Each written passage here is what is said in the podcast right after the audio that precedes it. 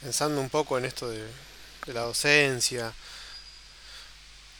es común notar que los maestros eh, reniegan de sus alumnos, o, o a causa de ellos, pero es la síntesis que conforman la que los hace crecer, o la síntesis con la que crecen la que los hace conformarse.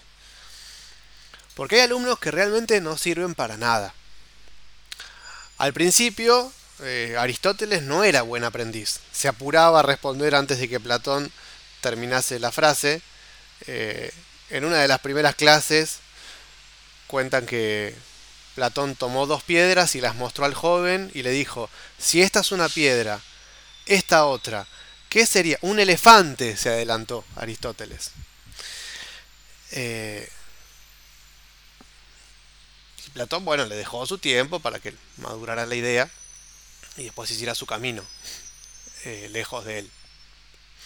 Después de mucho tiempo, eh, se reencontraron. Y, Platón le dijo, qué alegoría verte. Eh, y Aristóteles también se puso contento, pero todavía estaba dolido por lo que bajó la cabeza. era crítico de su teoría de las formas. De hecho, ese día lo confrontó. Platón había estado bebiendo de más en una de las fiestas que solían hacerse en un tenedor libre muy de moda en aquel entonces, Dionisio, eh, y llevando la copa en la mano, tropezó con una piedra, volcó el vino sobre la túnica de Aristóteles y comenzó a despotricar contra el alumno.